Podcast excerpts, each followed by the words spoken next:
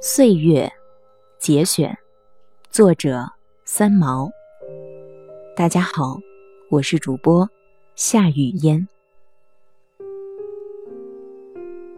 我们三十岁的时候，悲伤二十岁已经不再回来；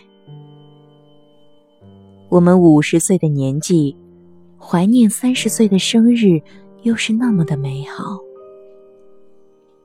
当我们九十岁的时候，想到这一生的岁月如此安然度过，可能快乐的，如同一个没被抓到的贼一般，嘿嘿偷笑。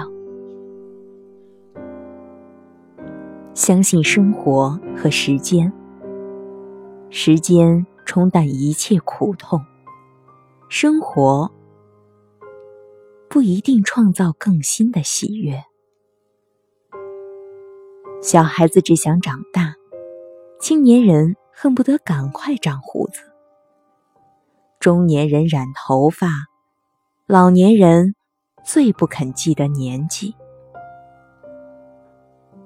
出生是最明确的一场旅行，死亡难道不是另一场出发吗？成长是一种蜕变。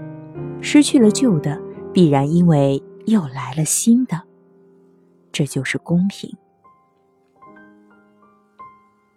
孩子和老人在心灵的领域里，比起其他阶段的人来说，自由的多了，因为他们相似。